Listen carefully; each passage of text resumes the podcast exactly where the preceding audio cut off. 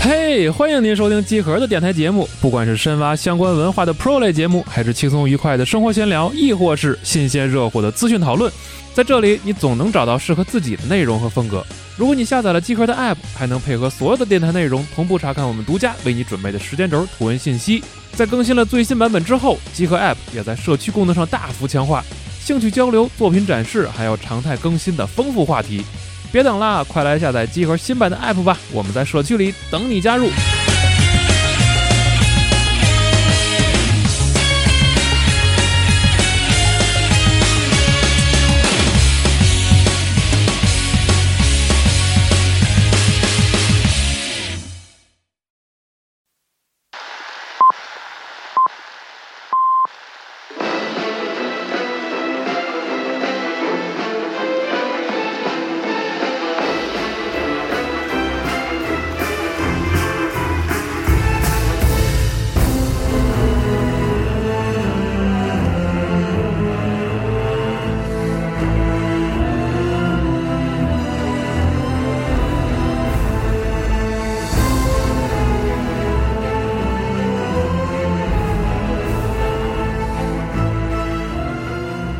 欢迎收听最新一期的《加流 Pro》专题节目，我是四十二我是老白，啊，我是范国里吴大卫。好哎我们继续我们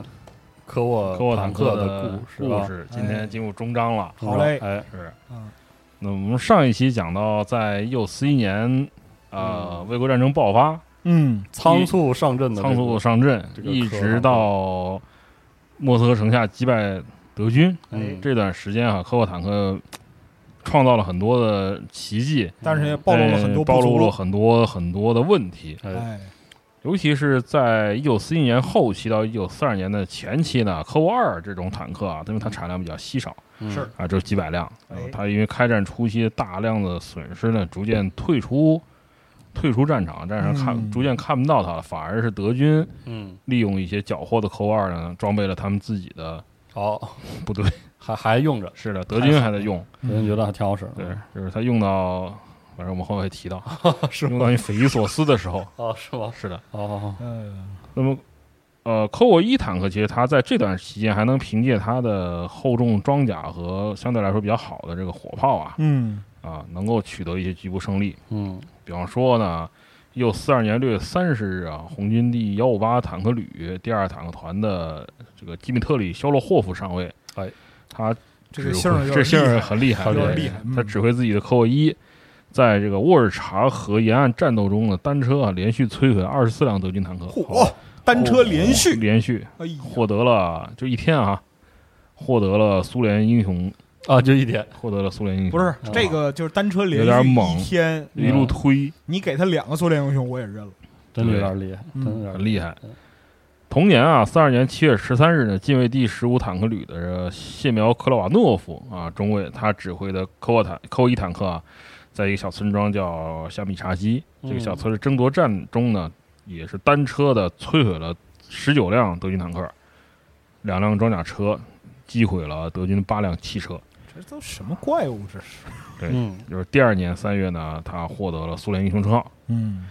但是熬过了这个一九四一年的这个呃夏季、秋季甚至冬季的这个大量出血之后哈、然后经历一九四一年至一九四二年冬季啊，莫斯科和列宁格勒的这个防御战呢，苏联的坦克部队总算是缓过来了，嗯正在嗯逐渐的复苏，但是工厂的产能还没有完全的恢复。但是啊，解放军解散了，大家只有啊坦克旅了。哎也这个时到候了编制变了，编制变了。嗯到了一九四一年八月呢，苏苏联红军坦克旅九十三辆坦克定格里，其实大部分都是轻型坦克，嗯六十四辆。然后特三四呢是二十二辆，科沃一其实只有七辆，哦，非常少。非常少为什么呢？嗯就是开战以后啊，蒙受巨大损失，很多部队都是缺编的。嗯，在一九四一年战斗中，红军的科沃坦克各型一共损失了九百至一千二百次。哇啊，次啊，就是次说，如果你被打掉、呃打伤了，拖回来，就失去上战斗前线能以力后又被打伤，算两次。算算两哦算两次对对脱战就算一次，是，但是这个数量依旧十分巨大。是的，那么到年底呢，它能真正能拿出来用的就只有六百辆科沃坦克。嗯到一九四一年九月啊，红军的这个坦克旅的定额呢改 下降了，改成六十七辆。嗯啊，科沃还是七辆，但是就是说，啊、支援步兵和骑兵的这些独立坦克营呢，嗯就开始他得不到嗯，科沃坦克了，因为坦克不够。不够了，嗯这其实还引起了步兵指战员的不不满，啊，啊，说步兵说哇，说这科沃坦克当时是对德军的一种震慑式的武器，也是鼓舞士气的一个榜样。如果你不把这个坦克给我们的话，我们嘖总觉得少了点什么。 嗯但实在是没有办法，因为没坦克可用。那么在西部军工的这些工厂啊，转移到乌拉尔这些后方的期间的战时坦克开始供应不足。到一九四二年的二月呢，红军坦克旅的定额，之前我们节目也聊过啊，嗯，锐减到只有二十七辆坦克，一个坦克旅只有二十七辆坦克，还没有德军坦克营的坦是坦克多。哎，是，那么当然，其中呢，科沃坦克的比例增加了，它有十辆是科沃坦克，嗯，嗯二十七辆有十辆科沃，那绝对数反而上升。是，在工厂稳定投产之后啊，情况马上就有了转机。到一九四二年春季呢，红军坦克旅的定额呢回升到一个旅有四十六辆坦克、嗯啊，哎还是有十辆和我啊。然后每个坦克旅这个时候有两个营组成，每个营呢它有啊三个连，嗯，轻、中、重对，各一个连，搭配其中着来是的，其中的重坦克连呢是有四辆和我啊，加上连长车是五辆。啊，嗯两两个连的话就是，啊呃两两个重坦克连一个旅，那就是十辆。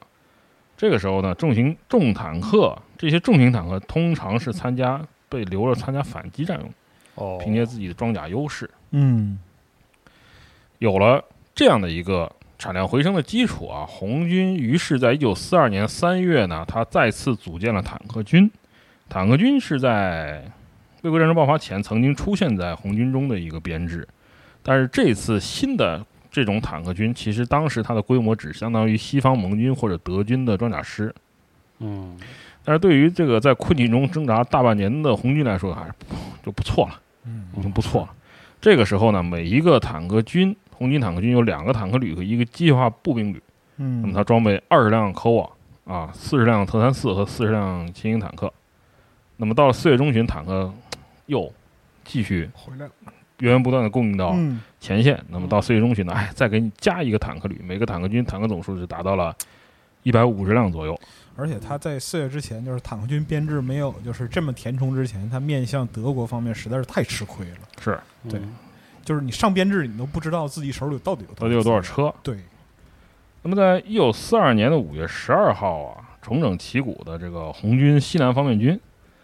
以七十六万兵力对南方集团军群的第六集团军发起了进攻。他们这次的目的是希望能够把乌哈尔科夫啊夺回来，这是乌克兰重镇，也是一个重要工业基地。嗯，这也是啊、红军新编的坦克军的第一次大规模的出战。嗯但是尽管这次红这次战役红军兵力是两倍于德军，但是因为他过于乐观和冒进了，在当时德军的装甲部队的前行攻势下遭到合围歼灭，嗯哎，死伤比较惨重，二十六万人死伤。哎，嗯呃，红军复盘了这个第二次哈尔科夫战役的教训以后呢，进一步优化这个坦克军的编制。其实，在这个时候，客观上就确定了特三四要作为苏联军工产品哦的核心的核心，确定了它的稳固地位，因为它的哎，造价低廉，所需人时非常少，嗯，而且最重要的是，它的装甲足以满足红军的要求战斗，需求嗯而且它的火炮不比重型坦克差，是，这是一个很要命的问题，哎，这是一个非常要命的问题。那在一九四二年中期以后啊，苏苏军苏联的这些坦克旅的指挥官就开始发现了一个问题，就是自己嗯手中三种坦克重量不平均，嗯性能不一样。嗯，最要命的就是行驶速度都差不得太很一远样，嗯，就很问题很大了。行军的是时候，就是科沃坦克呢，它没有着重提高引擎的功率，嗯也没有优化传动的系统，而把精力装放在我要变厚啊，越来越厚。嗯，然后它的野战行驶速度啊，慢慢慢慢慢慢慢慢慢蹭，对，嗯就跟那个沉香练功的时候哦是吧，就重那么一丁点儿是吧，就是走不动了。是最后哎呀是难以和这些特三四啊、特六零啊这些坦克同步行军。嗯，除此以外，就是科沃坦克一直倚仗的它的一身厚重的厚皮、一身厚重装甲，重装甲在嗯一九四二年的，其实是在中段开始就遭到了德军的挑战了。有啊德，军挑哦战了，德军的火炮也在提升。德军的火炮开始换代。嗯这个时候啊，一九四二年春季开始呢，德军向前线开始大量投入四十六倍镜的七十五毫米哦，那个四零75四零式的，嗯是七十五毫米四零式的反坦克炮。嗯对它造成了严重的威胁。这种火炮呢，它能够在一千米的距离正面贯穿克沃坦克正面击的穿嗯装甲了。嗯，这种火炮从一九四二年到一九四五年呢，一共生产了两万三千门。非常普遍的对使于用德者军来说，产量是非常大的，是非常大的。嗯而与此同时啊，性能和这种反坦克炮相差无几的四零型坦克炮嗯啊，它包括四十三倍镜的早期信号和四十八倍镜的后期信号，嗯也开始陆续装备德军的突击炮。嗯啊，就是三号底盘改装的那种自行火炮和四号坦克，因为四号坦克的改进余地是很大的。是，它开始原来是用一个二十四倍镜小小破炮管儿、小小短炮管儿啊，嗯突然哎，就是《大象之歌》就开始唱起来了，直直接跳上去鼻子为什么这么长，哎是吧？？嗯那么。面对这种情况，红军的前线指挥员我他就更想要速度快啊、积极性能又可靠的四三四，高机动性，嗯希望就是说科沃坦克和其他轻型坦克，你们能不能让出你们的生产资源，嗯哦，把你们的生产资源让给让克给三四四呢？四，嗯，是？吧？这个时候就产生了冲突了，就是苏联坦克工业人民委员部，他从军工企业角度出发，认为说你们这样的要求太粗暴，我们 军工生产不是一下就能停下来，一下就能转变的，嗯是的你会扰乱我们的生产计划。嗯最后呢，导致什么呢？就是红军开始考虑说，科沃坦克我们到底要不要把它给留在战斗序列里，坦克旅嗯这个战斗序列里头？嗯那么苏联最高，苏联最高统帅部呢，向红军中央坦克兵的高级将领啊征求这些意见的时候，嗯大家的情绪一下就又爆发出来了，嗯就是开始盛行中型坦克无用嗯，这个论调开始盛行。嗯比方说啊，罗特米策罗夫将军，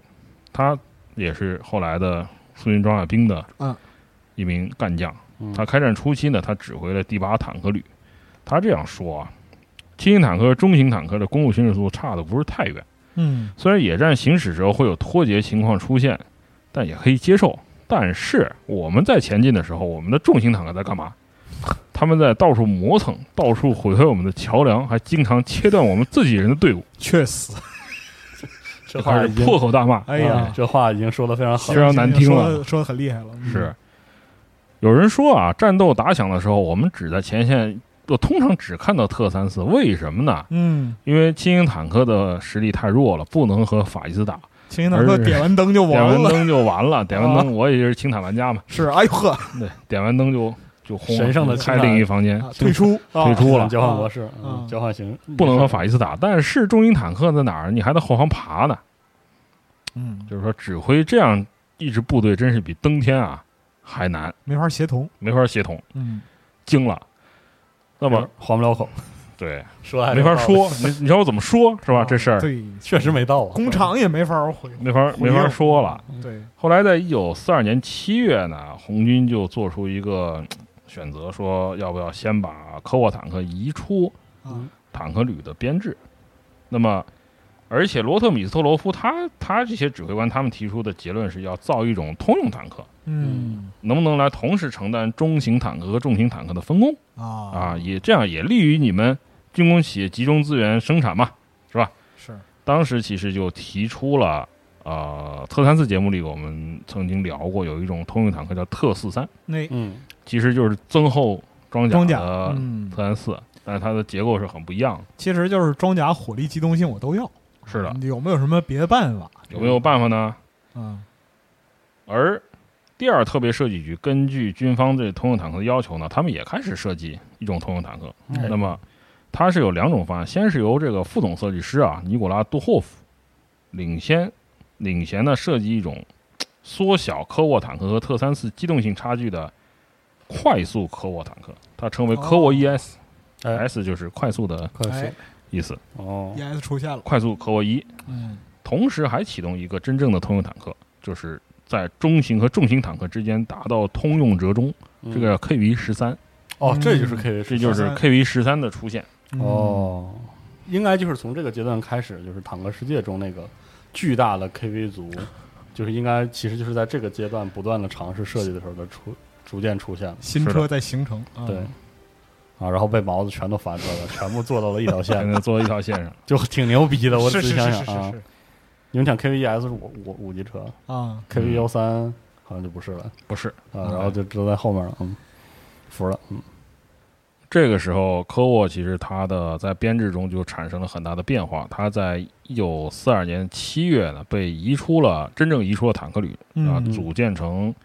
独立重坦克团，用于哦定点支援步兵。嗯，而差不多就在这时候啊，又四二年六月二十八日呢，德国南方集团军群发动了蓝色作战。哦，他动用了经验丰富的装甲部队，大举进攻顿河和沃罗涅日。嗯，这一时刻，这一时期的战斗证明，德军装甲兵啊，他们的经验和战术灵活性还是具有毁灭性威力的，嗯非常不还是可非常小强觑。是，而且在一九四二年七月至九月期间，红军在前线累计坦克损失达到八千次，哦哇，哟，战损损失非常惨。嗯，对，回收维修所需时间呢非常多，嗯，怎么办呢？而且德军逐渐逼近了特三坦克的重要产地斯大林格勒。嗯，为此，就是说，萨林格勒现在正在战火中，它的嗯生产效率会受到影响。一旦这座城市失守，哎，这个巨大的工厂群就要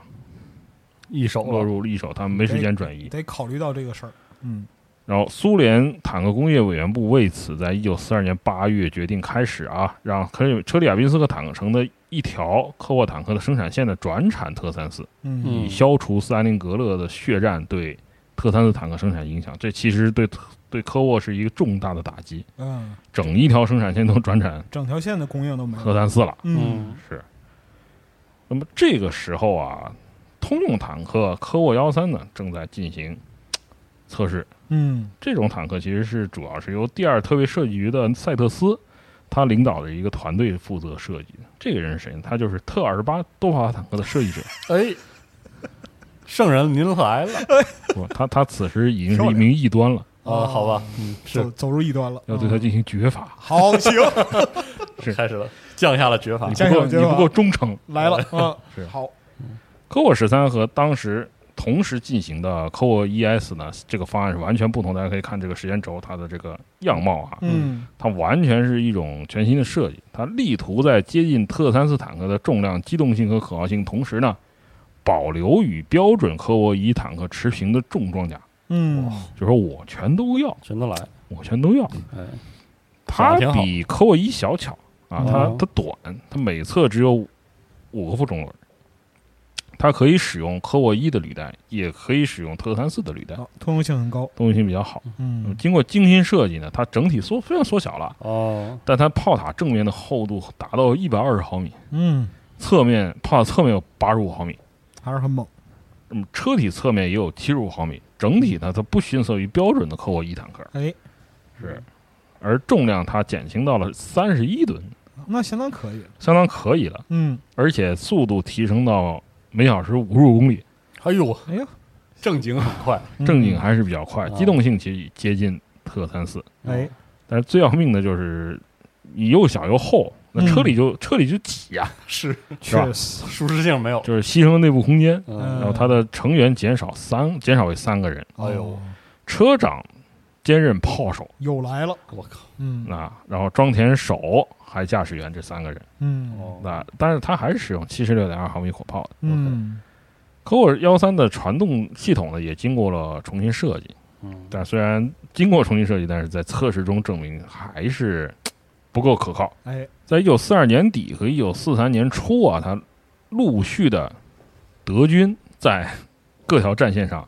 进行了持续的升级，嗯也对它的生存造成了巨大的威胁。虽然它的防护力还是很好，但是在这些新式火炮面前啊，还是没辙，还是比较危险的。是，从一九四二年底到一九四三年春呢，德军的四号坦克和突击炮嗯啊，这是都是三号底盘的，四号突击炮没出现。和突击炮呢，车体正面装甲已经都强化到了八十毫米，嗯，他们的装甲其实也不弱了。现在是的，而且从一九四二年八月底开始呢，六号坦克出现在了战场上，哦，嗯就是我们所说的虎式坦克我。是哎，就这种坦克呢，虽然它还是一个特保守的大方盒子、对嗯大骨灰盒子是吧？嗯，但是它的是正面装甲厚度达到了一百到一百二十毫米，是嗯的，而且它使用的火炮是五十六倍镜的三六式八十八毫米弹炮，哎，嗯，这种杀伤火力炮很杀强伤啊力，非常强，嗯摧枯拉朽的一门炮它式，能在当时啊能在两千米距离正面摧毁所有苏联坦克。哎嗯，啊，但是它通常被编为这个集团军直属的重重装甲营啊，嗯执行攻坚和防守任务。嗯所以说你如果就是运气不是特别不好的话，就一般还挺难看见它的。是的是，嗯，但是新的威胁呢也在出现，嗯尤其是在一九四三七月的库尔斯克战役，嗯，德军拉出了二百辆 最新式的五号坦克，哎嗯，就是黑豹坦克豹子，嗯啊，，豹子来了。这种坦克在设计设计上，其实它山寨了特三四，嗯，使用了向内倾斜的大倾角的这个嗯避弹外形好的装甲，哎，而且它的火炮也非常的可怕，它是的使用的是七十倍镜的，对丧心病狂的七十倍镜，七十倍镜，嗯七十五毫米的四二型坦克炮，哎，非常长，大长管子，杀伤力甚至超过了虎式坦克，是，是毕竟倍镜在那儿呢。没错。哦，非常猛这个车，此外，就是更过分的是嗯，德军把七十一倍镜的八十八毫米反坦克炮嗯， 四三型反坦克炮也搬上了车辆，嗯它首先是装上了波尔舍公司，就保时捷的。嗯，他自己，他设计中，他自己也设计过六号坦克的车体，嗯但是他在竞争中失败了，哎，他就把这种火炮放塞上上来了，嗯然后把它改装成一个它没有旋转的炮塔啊，哎嗯，就是斐济南，哎，嗯，斐济南是坦克军一车。是的，此外呢，这种火炮还装到了四号坦克底盘上嗯啊，然后用包夹包装甲板弄了个大围子，对嗯做成犀牛式坦克间一车。嗯，这种火炮啊，这种车辆杀伤力呢，比虎式和黑豹还要厉害。对嗯他在直到战争结束，他都能两千米距离对所有的盟军坦克造成严重的威胁，是的，嗯就是虎豹豺狼魑魅魍魉是吧？哎，嗯，拉确实拉起来了，怎么办？这个时候就出现了一个很尴尬的问题，特四三和科沃十三当时都着重于防护，防哎护，嗯，但是现在这个情况看来，你再增加再增加防护是没有没意有义不大毛效果意义的。毛已经远远超过了嗯盾，是，是的，但是他们的火炮又比你们的嗯，凶猛，凶猛，这个时候就需要更大的拳头了。嗯嗯，火力的提升是一个重中之重了。是嗯，然后但是速度其实是不能丢的，这样你们如果没有速度，你在微观战场上的战略机动优势时候会彻底就崩掉了，是的，嗯完了嗯，科沃十三它没有余地安装大大更大的火炮了，哎，它的前途未卜。后来科沃 ES 一投产，嗯，对它也造成了打击，因为你生产资源有限嘛，对你只能分配到设计比较有成倾熟斜的嘛，嗯方案上面。是，最后呢，和夏塔基尔设计的特四三一样，科沃幺三呢这种通用坦克也没有被批准量产。嗯但是其实它的一些设计在过渡期间还是被用到了很多新式的那个车型上。嗯而另一方面，我们刚才说的这个快速科沃对啊，杜霍夫小组的科沃 ES 呢，它其实是在标准科沃一基础上相对一个妥协的一种产物嗯，它使用了紧凑的新设计的新式炮塔。哎与之前标准科沃一相比呢，它的重量减轻了五吨，嗯，而它把它的车体侧面装甲厚度削减到七十五毫米，然后引擎室也经过了重新设计，哦它还使用了新式的更轻量化的负重轮儿，嗯，减重，使它的最高的公路行驶速度可以达到四十三公里每小时，嗯提起来了，其实还是不错的。是，而且呢，它的机动性和可靠性更好，它的传动装置啊，成功的进行了改进，哎使用了新型的离合器，啊，其实就是主要是提升稳定性，哦提升了稳定性。嗯，而这项离合器的工作的这个重新设计领导者是谁呢？是沙什姆林，哦，沙什姆林。所以它部分 这个改进其实是留用了之前说过的项目二二三嗯它哦夭折了的这个项目。啊最后，沙什姆林因为这个贡献，他在一九四三年获得了三级斯大林奖，哦，哦也是一项了不得的荣誉。是相当不错了，毕竟解决了一个很关键的根儿上的问题，是，嗯除了在机动性方面和特三四差距明显缩小呢，对坦克手来说最好的一个改动就是科沃伊 S 的它的炮塔内部的设置终于改善了，嗯，合理的，是它的车长终于从装填手任务中哦，解放出来，哦，终于解放出来了。是他把他的座位啊从原来的炮塔右前部移到了左后部，嗯而而且给他安装了一个可以进行三百六十度三百六十度观察的一个指挥塔。大家可以嗯，看到这个指挥塔。但这个指挥塔呢，它比较特殊，它的塔的顶部不像德国人的指挥塔，它是可以打开盖儿哎掀开掀开的，而科沃伊 S 它这个顶盖儿是密封的，哦，哦，要它是出密还是得封的，从那个哎没有后后门动舱盖儿。哦，你真正进出啊，还是位于这个装填手的座位上方。嗯嗯，装填手的，而且炮塔的后部机枪从炮塔后边的中央啊，移到了偏左，嗯其实就是车长屁股后给他是啊头。是，它只要一转身，就能就能拿用这个它就能用机枪嗯来打这个接近的这个德军步兵了。嗯而且这种坦克它还可以直接适配为特三四生产的 F 三四型火炮，哎它通用性比较好，啊，而且它量产型的携弹量增加到有一百一十四枚，哦，就相当相当的耐用。嗯，这个通用性其实到了这种战时嗯非常关键，没错，嗯，大大减少你的后勤的压力。是的，爷装一次弹可以连着打四场不歇气儿没错，是啊，但它通用性还真的是不如特三四。是那是战争后期有些特三四它的副助轮坏了，可以直接装上豹式坦克的副助 轮开， 那这个这确实比不了，但是科沃就是这真办不到了，对不这对？这这个真的对不起是对不起，自己这个这个办不到这个是很特殊的情况是是，啊，呃，一九四二年夏季呢，科沃 ES 它的样车就通过了审核，嗯但是这个时候啊，红军内部对这个坦克标准化的呼声呢，仍旧很高，嗯所以科沃 ES 也是因为前线还是需要装甲坦克的，他也是勉强把自己给保住了，嗯，勉强把自己给保住了。一九四二年八月二十日列装，同同月下旬呢，开始和特三斯坦克呢进行并行的生产。哎嗯科沃伊坦克的生产线正式关闭要到什么时候呢？到一九四三年的十月，嗯，它生产线真正关闭了。全部完嗯毕，，在此之前呢，就是他一共制造了一千零八十五辆嗯科沃 ES 坦克。那么多霍夫因为领导这个这种坦克的设计工作，也获得了在四三年呢获得了二级斯大林奖，嗯二级斯大林奖。但是 红军对科沃坦克的批评其实一直没有停，还没有停止啊，啊、机动性改进了是吧？嗯，那我们拿你的火炮开涮，哎呀，开开开炸，炮不行，开炸啊！一九三二年九月呢，在一次斯大林亲自列席的会议上，哎呦，啊， 卡图科夫将军看又开始发难，这站个站起来就骂，这个卡图科夫开炮的话，这个这个不好收场，这个是不好收场。嗯他说的是啊，坦特三四坦克呢满足了我们所有的要求，这一点呢实战中已经证实了，不用多说。是，但是科沃坦克的问题仍然很多，嗯我们的士兵不喜欢它嗯，啊，因为它过于沉重、迟钝，机动性还是不如特兰斯好，是越障性能不好，而且嗯经常毁坏我们控制的桥梁，或者引起其他的事说故。白了还是沉，说白了还是就是不喜欢。嗯笨重，而最糟糕的就是它的火力也和特三四一样，就是我有一个疑问，既然在这样的情况下，它到底哪一点比特三四好啊？就是各种就是卡图科夫将军，你也是这老阴阳怪地气魔是吧？还是已经大意层外了，确实，嗯，各种阴阳怪气你，看这几个装甲兵的那个就是统帅，什么卡图科夫、雷巴尔科，没有说话好听一的，个好饼都没有，啊后面都没是吧有。对，，最重要的是就是科沃坦克的成本确实比特三是四的高太多了，嗯，特三四到后期已经是三千人时是造一辆，嗷嗷的，老嗷熟嗷练造了，嗖嗖熟练了，嗯就是造一辆特三啊，造一辆德国人造一辆黑豹坦克，在苏联造十八辆哎呦特三四，是是我把你淹死。是，，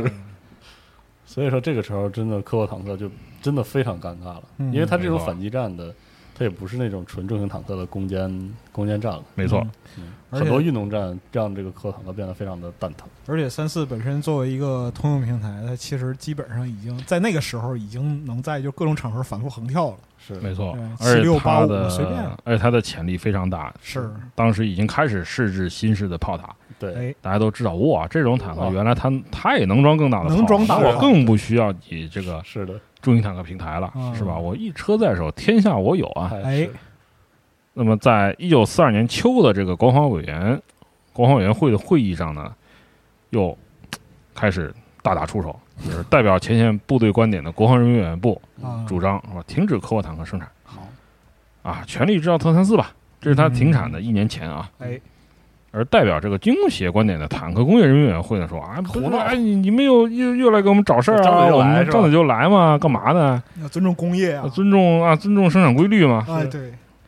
那么最后的妥协的办法就是，第一，首先是他被这个之前也提到，他被踢出了坦克旅，嗯作为独立重坦克突破团。那这种部队是只属于集团军的，嗯，然后支援步兵作战。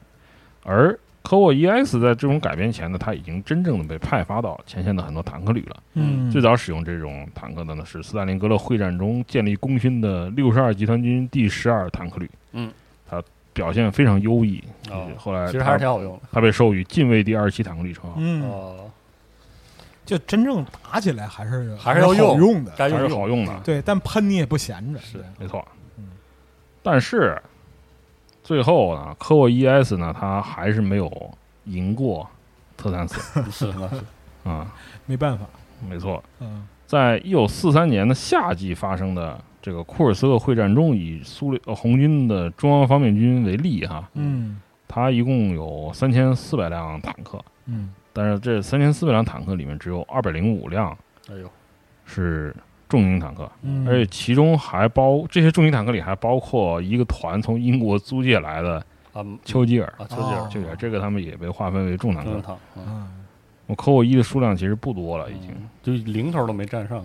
没错。对啊，而且在三千多辆，想想，这场会战中呢，他们如果想正面的去对抗这个虎式坦克啊、嗯，黑豹坦克啊，甚至是装长身管火炮的突击炮四号坦克，他们必须在很近的距离就是发起嗯，这种 自杀式自的杀式的攻击，攻击了。因嗯为慢嘛，是。那么，红军第十八坦克军幺八幺坦克旅啊，曾经发表过这样一篇战报。嗯他当时是在南部战区，就是呃库尔斯克会战，它是一个突出部，嗯，哦南北两个战区，他在四路哦，它在南部战区呢，这个坦克旅战报说，在佩特罗夫卡近郊嗯啊，幺八幺旅二营的指挥员斯科雷平大卫，他带领着自己的科沃伊 S 坦克在丘陵地带遭到了德军坦克的凶猛攻击。当时处于停车状态的虎式坦克、啊、长距离的对我们进行炮击，嗯令我们的部队陷入混乱之中。斯科雷平指挥自己的科沃伊坦克呃科沃伊 S 坦克呢进行了高机动回避，嗯，并且持续的向虎式坦克还击，发起冲去，发起冲击，发起了冲直击接，冲上去，因为两千米外其实没有优势的，没错，嗯他至少三次击中了那辆虎式坦克，但是敌军的装甲未被击穿。收效甚微，在他冲到近距离的时候，虎式坦克发射了两枚炮弹，连续击中了哦，他的坐车，嗯他的装填手牺牲了。驾驶员和机列员呢，把负伤的大卫救出了坦克，嗯，然后炮手其实啊，就是但是这个大卫呢，最后他还是在看着自己坦克在冒烟嘛，嗯看着自己坦克冒烟嘛，他最后还是恢复了意识，哦，然后在坦克里面呢继续发射炮弹，啊继续发射炮弹，但是仍然无法使德军的这个坦克啊丧失战斗力，嗯丧失战斗力。那么最后呢，就是他还是被击伤了。嗯嗯，最后，然后驾驶员将斯克雷明又抬到一个洼地。嗯，哦，现在就是说，只有驾驶员有，哦，行行动动能能力了，这嗯机电员也也在也被炮弹击伤了。嗯他把他抬到一个洼地，把他安置好，然后向他告别，嗯，然后回到了驾驶座上，开着燃烧的坦克向虎式坦克冲去。哦，然后嗯最后只听到一声爆炸，嗯，哦，太惨了，说一个自杀式的，非常自惨杀烈式的战斗，的攻击。嗯是的。嗯，那么从一个侧面就反映了科沃坦克，它很尴尬，就是确说，实其实虽然当时啊，虎式坦克和豹式坦克嗯在德军中的数量呢不多，但是就是在拿他们没有这场任何办法这场战斗中，那内部的这个矛盾呢爆就发了激化了。嗯说前线部队我们需要的是什么呢？我们需要大威力长射程的火炮，我们嗯要新的炮。这其实这个时候就展现的就是攻守之势逆转了，对，嗯，没错，德国人开始你开始打怎动么说呢德国人， 开始打不动他了，开是始。那么这个时候，通用坦克科沃幺三和特四三都已经被下马了。嗯那么在科沃十三的这个基础上呢，第二特别设计局的还是沙什姆林嗯这位先生啊，他领导的小组呢，开始以一种啊、啊，开始设计一种新式的重型坦克。它的这个项目名称叫二三七工程，嗯，它是专门用于对抗虎式坦克的。嗯，哎，对标了，没错，第一步就是选择火炮，先选管子，先选管子，给我来哎拉满，快然后他嗯快们给我拿拉满缴获的虎式坦克进行了试射，嗯选用了四种火炮进行实验。第一种呢，还是七十六点二毫米坦克炮，但是它使用的是新式反弹；嗯，嗯第二种是一百二十毫一百二十毫米的榴弹炮；哎，第三种是军属军属的一百二十二毫米加农炮；嗯最后是八十五毫米的高射炮。哎，最后大家决定选用八十五毫米高射炮，把它改装成新式重型坦克的火炮。嗯那么，一九四三年的六月呢，苏尔德罗斯克的第九火炮工厂，它的工程师就是费德尔·彼得洛夫，哎，他领导的设计局呢，完成了德五型八十五毫米坦克炮的样炮。这种火炮呢，它后来的量产型啊，就被使用在二三七工程的啊、这个炮塔上了。嗯哦，那么在车体的方面，沙什姆林他这个小组，他其实综合了科沃幺三和科沃 ES 设计过程中积累的大量的经验，嗯嗯将这种新式坦克的车体啊也前部，它车体前部其实沿用的是 KV 十三的嗯设计，但是它又重新设计了它的引擎室和传动装置，嗯改善了它的传动装置可靠性。嗯，而它这个车体前部啊，就只有一个驾驶员。哦，一个驾驶员啊简，化减少了一个位置座位，减少了一个人。嗯而新炮塔内部的这个人员配置呢，继承了科沃 ES 的特征，那嗯，悬挂装置呢也经过了改善。嗯此外，第二特别设计局呢还决定说，这种新式中型坦克投入量产之前，我们还要把新型火炮装在现有的科沃 ES 上，看看能不给能我用，改啊，做换装，看看能嗯不能用。啊，为此呢，他们的科技处又分线了。哎，嗯一九四三年八月呢，杜霍夫设计组，杜霍夫啊，又是来了哦啊。他同时开工两个方案，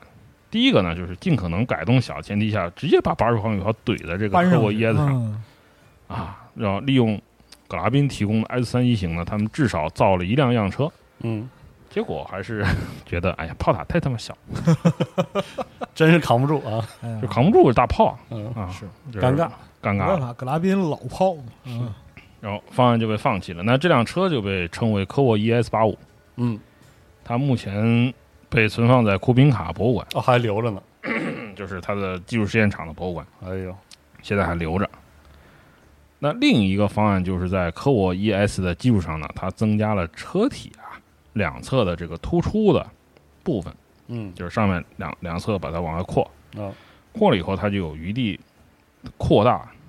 它的炮塔的座圈儿嗯的直径嗯。然后呢，安装了为二三七工程设计的哦新型炮塔，这种好看啊就等于它把缝合怪哦，缝合怪拆了，是拆完拼，嗯啊总总总之能拼上就行，嗯没错，啊，它这个方案使用的是德伍特这个八十五毫米的嗯，坦克炮啊，它可以携带七十枚炮弹，还行，但是它车重呢又增加到又四十六吨了，哦，四十六吨，又沉，没办法了，嗯那么使它的机动性比 KVS 其实要差，嗯，哦它回归到了标准科沃伊在战要争回中到期重的型坦克的那个，这个水平。嗯那么这这辆缝合样车和二三七工程的样车呢，啊就是杜霍夫和沙什布林的样车，啊，他们要竞争上岗。嗯他们一起在库宾卡试验场啊，向斯大林带领的这个国防委员部、国防委员会的这些领导们一起做了汇报演示嗯和实际的演习。嗯哎，斯大林立即批准说：“你们都可以造。嚯，哎呀，三林同志非常的痛快，不”慈父非常不愧是痛快慈父，我操，大行手一，挥啊造。这个时候手里也能露下东西来，是嗯那全么部全造，这辆缝合坦克啊，这辆缝合坦克呢被命名为科沃八五，嗯，哦，这就是后来的科就沃哎是巴，杜霍夫他们的缝合缝合车就是科沃八五。够了，嗯而二三七工程就比较荣耀了嗯，就是他以约瑟夫·维萨里扬诺维奇·斯大林本人的姓哎名命名为斯大林约瑟夫·斯大林八五哎 S 八五， X 八五斯大林八五。嗯而斯大林同志指示，你们要必须尽快的以最快的速度把这些坦克投产，并把造他们送到战场上去，嗯，给我造，快快，赶紧迅速迅速造。拉完，嗯哎，从一九四三年九月到十月呢，科沃八五，一共制造了一百四十八辆。哎，它其实在一九四三年的深秋开始上战场，嗯，它一直到一九四五年啊，它还在前线打击德军。哎，嗯虽然它产量其实不是特别大嗯啊，而坦克城啊，它是从一九四三年九月开始搭建斯大林八五的生产线，因为它是他们曾经想把它作为一个长线啊，嗯生产的一种坦克。主力产品，没错，但是它的新型的车体它是由大型的构造部件构成的，嗯，就这种这有点种麻车烦体它没有制造先例，嗯而且它新的这个扭杆悬挂装置啊，它也出现了一些磨合期的质量问题。你嗯你刚开始制作嘛，对，材料啊，工艺啊，管尝理试啊，新的东西要费这点些劲，东西比较费劲，嗯量产工作就迟迟的没能落实，而且在这个时候，苏联人也发现了，哇，说这个这辆车体其实它可以承载更优秀的火炮。哎，八十五来劲了啊，来是不劲是了不太细说够？是不啊是再来点儿？对，DNA 动了，是不是啊再来点再来儿哎点儿？DNA 动，啊火力不足恐惧症。是是是，嗯那为了更加有效的在虎式坦克的八十八毫米射程以外嗯干这个虎式坦克呢，啊， 再来来点大管子，嗯那是大管子。啊给点儿哎给点儿啊，红军认为斯大林坦克、磁副坦克应该拥有更大的大管子，好嗯它应该拥有更强大的火炮。好，而这个时候啊，彼得洛夫他的设计组正在研制一百毫米德式型火炮。好，嗯，一百毫米，但是火炮本身质量不错，而且它也能够被安全的安上这嗯个新的炮塔。但是有一个问题，后勤会产生问题，为什么呢？因为它是一种相对特别新的一种火炮，嗯对，它面临弹药补给你供不上，整个一条后勤链要整个一更大，条后勤链要压力会变大。嗯是嗯，就是说坦克业你要考全盘考虑嘛，是对，因为战争不是就前线那点事儿，嗯没错，啊得考虑是嗯很在多后适配方的后方打赢嘛。是的，而且呢，它也无法迅速投产，哎你供不上，火炮都供不上，别说炮弹了。哎，为此呢，红军啊又开始清点自己的科技树，又来了，开始清点自己的对谁能用啊，谁能用啊？啊哎，选中，看了，看嗯，选中了非常成熟的军属加加农炮，这种加农炮 A 十九型一百二十二毫一米，百二十二毫米，嗯，希也望是把闻风它丧胆的数 字，一个来了，幺二啊，哎呀，大管子来了，来了，哎呀，准备把它改装为啊斯大林坦克的火炮。嗯这种在斯大林八五基础上换装这种新坦新式火炮的样车呢，就被称为二四零工程。嗯，在一九四三年十一月，很快啊，一九四三年十一月，二四零工程呢被批准研制，嗯，就是几乎与此同时呢，装八十五毫米的斯大林八五呢也开下了生产线。嗯那么在一九四三年内，坦克城制造了六十七辆斯大林八五，哎啊，四四年初呢，他又造了四十辆，一共是一百零七辆。嗯而在一九四三年十月下旬呢，彼得罗夫他的设计组成功的完成了，就把 A 十九啊，嗯，这个幺二大管子塞上了改进成德二十五 T 型哎一百二十二毫米 D 哦二五七，坦克炮就是可以塞啊，来了，如雷贯耳的炮普雷罐尔的名字来了，哎，并且在库宾卡的试验场对缴获来的这个德军的黑豹坦克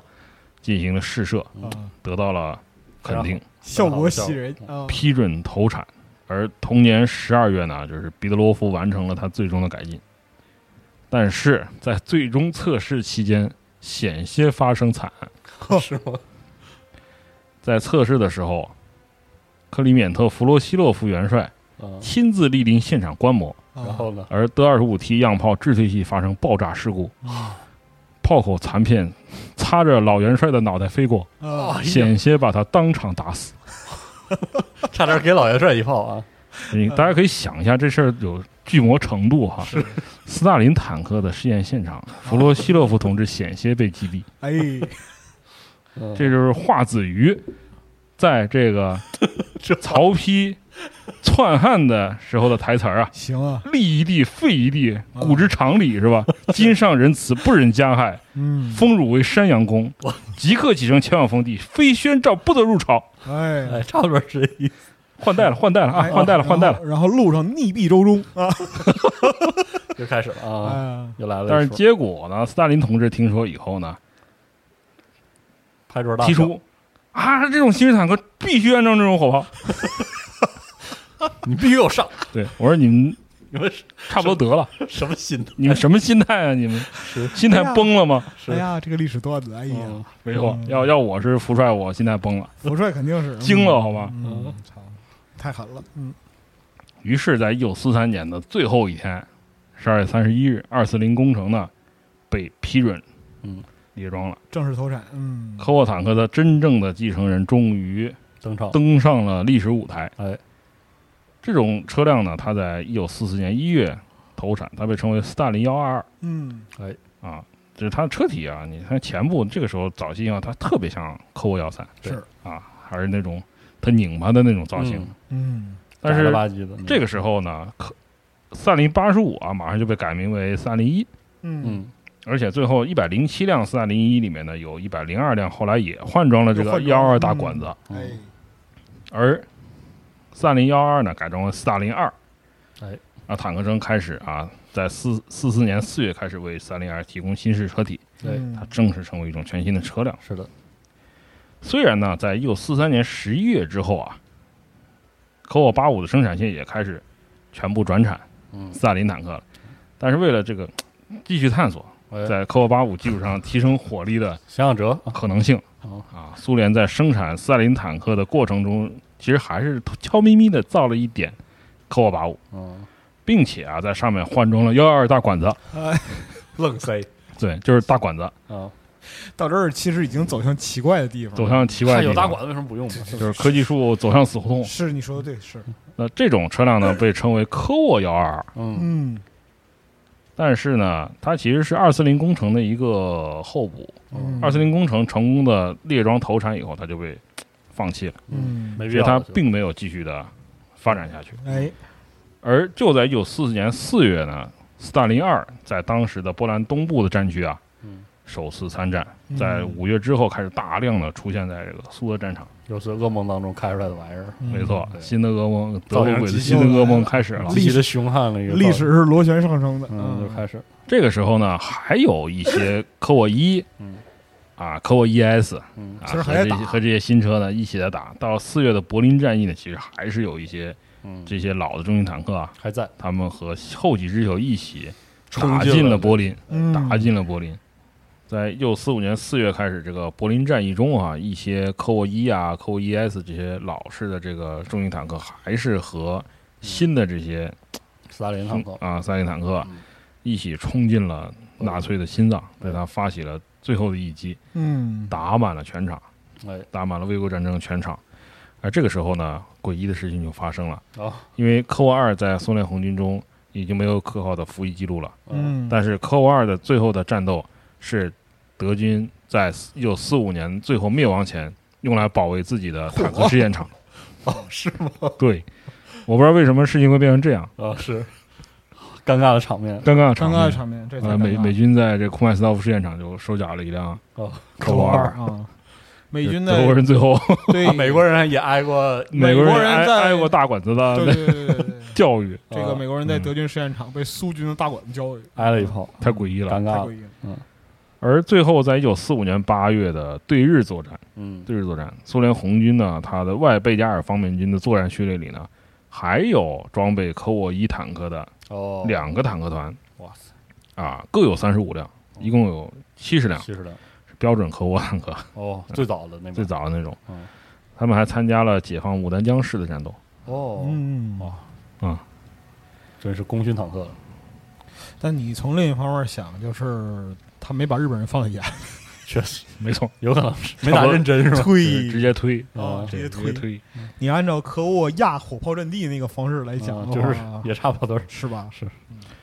那么，作为大量制造的一种制式装备呢，就是科沃一啊、科沃 ES 啊、科沃八五啊，其实在战后的留存数量还不少，还嗯啊不少。那在除了苏联原呃苏联原来的各个加盟共和国博物馆啊，在英国啊、美国呀、芬兰啊这些国家的博物馆也有很多完整的实车哎，嗯，保留下来了。但是科沃二呢，因为它产量也小，嗯损耗也大，所以最后只有真正的科沃二哈，嗯只有一辆一九四三四一年六月制造的嗯，留存下来了。它现在在莫斯科中央军事博物馆哇它的户外的公园里哦，展示，E， 旁边还有一辆科沃伊，你可以看到它这个照片里就一一高一矮，是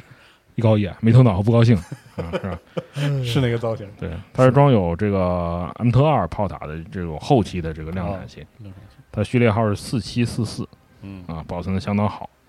而 M 特一炮塔的这种试生产型啊，早期的这这种型号呢，它几乎全部在卫国战争中呢就损失了，打或者完在了工厂就拆解了，或者被改装。没留下嗯来。目前呢，只有在俄罗斯的斯维尔德洛夫斯克州，它有一个军事技术博物馆。这个军事技术博物馆叫乌拉尔军魂博物馆，哦哟，它有一辆复制品，哦，至少能有一看到辆复制品。它在说部分零件是原品，哦但是大部分的构件它是后来制作。哦就打个比方说，我们找到了一个化石哈，它可能只有一个大腿骨，但是它的其他身体的部哦啊分都都可以是用啊石膏做的，就类似于这个。嗯，最后呢，这种坦克的历史结束了，嗯但是对这种坦克造成了深远影响啊，以及嘖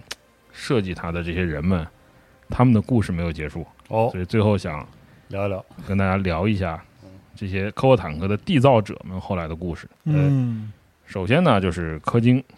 哎，柯京同志啊，科沃坦克定型列装以后呢，柯柯京他的事业发展是非常顺利嗯。他一九四一年开始啊，他开始担任苏联坦克工业人民委员部的副人民委员。嗯，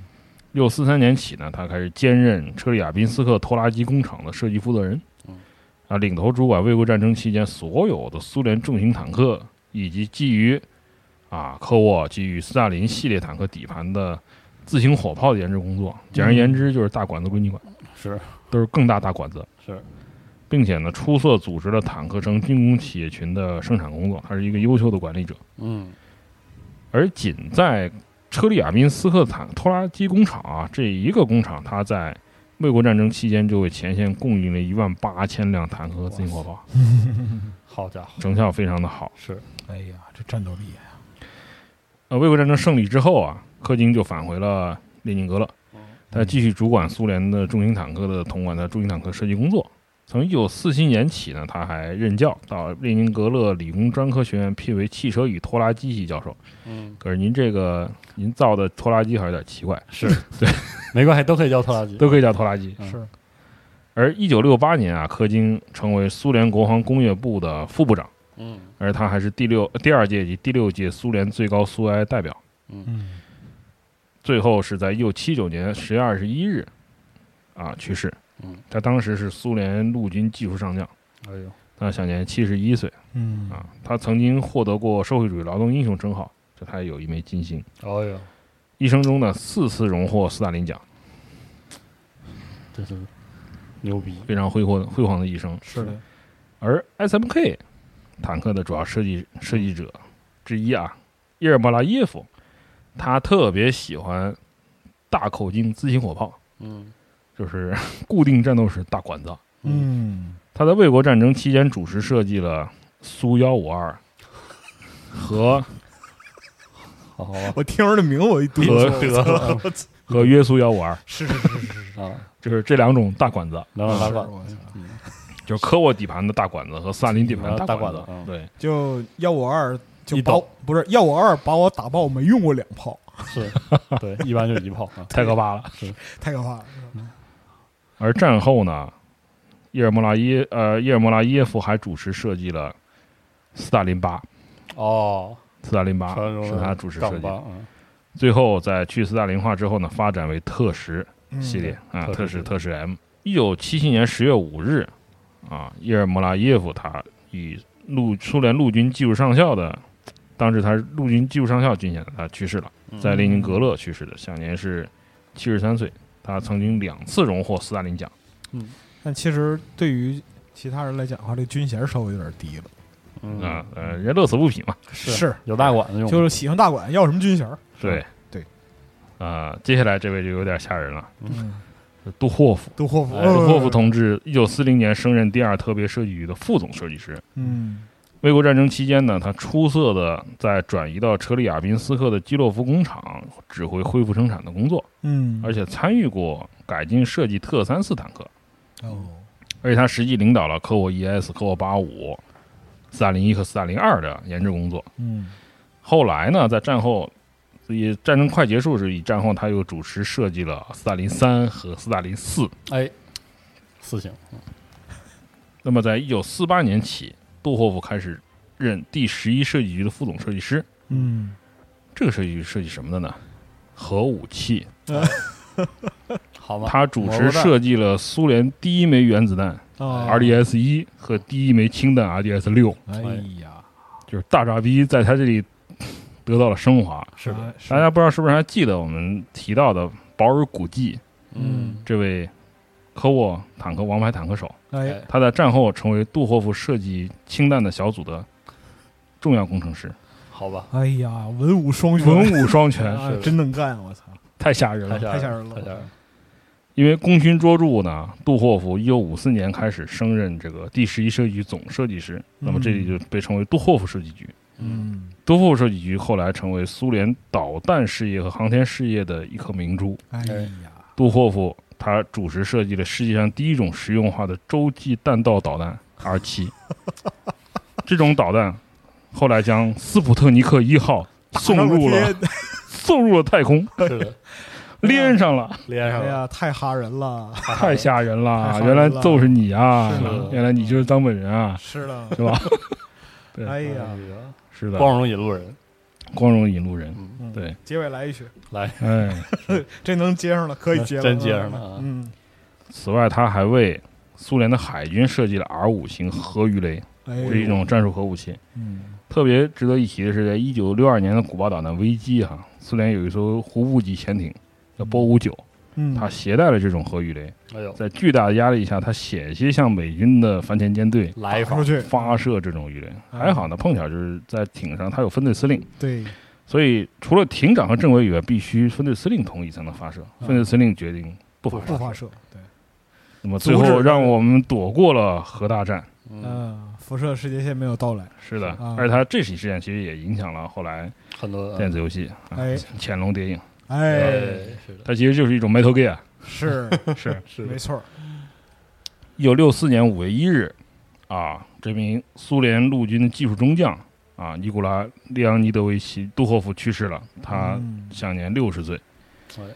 那其实去世的时候还挺有点年早轻的，对有点早，嗯，而而他一生中三次获得社会主义劳动英雄称号，他有三颗金星，三颗金哇星啊，很厉害，四次获得萨林奖，呃哎呀，一次获得列宁奖。牛逼了，还有一位同志我们要介绍的是好沙什穆林。啊，沙什穆林呢，他在战后曾经深度参与甚至主导过一种重型坦克的研制工作，嗯，它就是装有一百三十毫米火炮的斯大林七型坦克，好，又是一个令人血压飙升的名是字。是是，我杠操，七血血压上来了， 我操，行，嗯，他还参与过这个波特七六啊、水陆两用坦克和很多装甲轮式装甲移民车、嗯辅助车辆的开发。哎，而冷战期间，他也长期在列宁格勒的理工专科学校任教。嗯，这里呢，就是在一九四零年开始，这里被称为加里宁学校。啊，哦，他晚年呢最重要的贡献真是化剑为犁了。嗯，他设计了科七百基洛夫战士重型拖拉机嗯，啊，当然这个主导工作是名义上是科经主导，嗯但是真正设计工作是都交付他来做，由哎他来设计的。对，嗯自一九六二年起呢，他持这种车辆持续生产了四十年，哇，是一种重要的大型农机，嗯服务全苏联农机了，它总产量超过了四十万辆。是苏联最重要的农机产品之一，嗯还出口到美国、加拿大、这些国家。嗯，嗯，而且现在很多以前苏联的加盟共和国还在使用还在用这个科技哎版，版这是他妈金用，这是啊。照片里是这个老先生他晚年啊、嗯 去公园里和他的这个 三零二合影的嗯那个好照，片，老老先生一脸不屑是吧？嗯对，不是很在乎，啊对，，因为他从年轻时候就是这个面相。 嗯，而一九九六年呢，他以八十六岁的高龄确实确，实去世了。嗯，那么虽然其实关系不大哈，还是想说一下，就是在重型坦克设计竞争中失败的另一辆嗯，坦克的设计者哎特一百，就是这位苏联张松的命运呃，啊，金斯堡同志啊。哎，他在特一百项目失败之后呢，他进入了坦克工业人民委员会的设计部门嗯，啊，成为了科经的副手。嗯，他最后的设计作品是苏十二轻型自行火炮，嗯好，后来发展为苏七十六、哦，苏七六，并于一九四二年呢投产。但这种车呢，初期生产型它的机械性能不达标，前线呢有很多的意见，嗯为此他被问责，哦当然负责嘛，是被调往一线部队作战。我在库尔斯克会战期间呢，他是在他是作为上校哈，嗯在红军的第三十二坦克旅负责技术工作。啊嗯，这个部这支部队隶属于草原方面军第近卫第五坦克集团军第二十九坦克军。嗯六三年八月三日啊，第三十二坦克旅呢，受命对德国这个武装党卫队第二装甲军发起进攻。嗯那么，时任技术上校的金斯堡，他在这次作战中被德军的航空炸弹弹片击中，哦，嗯就牺牲在第牺牲一了线了。哎哎呦呦但是他主持设计的苏 -76 后来经过了磨合改进呢，被证明是一种非常优秀的嗯，火炮战斗车辆，嗯最终成为非常受部队欢迎的一代名车，就是苏 -76 M，是啊，它的产量接近了一一万四千辆，哇，加上之前的啊、呃就是早期生产型，一共产量达到了一万四千二百九十二辆。哇，嗯啊，我们国家哈也在五十年代初期呢进口过九百多辆啊，我们也用过，嗯苏七十六 M，所以这些人的命运也是很令有人意思，唏嘘令啊，人很唏嘘又很震撼，是特别是杜霍夫，对是这人真是嗯，简直了。简直了，简直了，就是嗯哎呀，所以科沃这条线就是讲到这儿呢，也算告一段落落，一段落，哎，也是惊心动魄。和，哎，那是不能说是非常成功的坦克，但是呢，带参与了大大小小所有重要的战斗，没错，而且它深远的影响了战后的嗯哎重苏联重型坦克这一系，哎，嗯，都是由它而起。重要的是它能给你留下特别深刻的印象，对的，吗？是，就无论是在哪个方面都是，是啊没，错，无论你是现一在个还绕不玩不玩开的《坦克话题世界 对，》， 你的噩梦当中一定一定有有它它的位置身一影，定有它的对身影。是的，对，当你看着远处连绵的山丘，然后在地平线上冒出一个马桶头的时候，嗯，你就知道你的走位出错了， 就我有他妈问为题啥了碰上他 了？整错啊，了，整这是错怎么了，回事儿？是怎么回的，事啊我是谁？对，我我在哪哪儿啊？哎，我要干什么？对我们未能击穿敌人装甲，嗯，然后你就回车库了，对，那就回是头的，过是了的，你就退回到主菜单了，就主动退 出啊，是这样，嗯，对，真的是一系相对而言没有那么知名，但是一样故事非常有意思的一条坦克线。没错，好，好，那这样我们这个科沃坦克的故事到这里就暂告一段落了。暂告一段落。哎嗯，以后我们之后在别的节目里再会。哎，好吧请期待老中二组合的其他非正常军武节 目，哎，嗯谢谢大家，以后我们会带来谢更谢多各的位非正常哎 军武的内容。是的，好嘞好，，谢谢大我们下次家，再见。我们谢谢下大次再家见，，我们下次再见，拜拜拜。拜。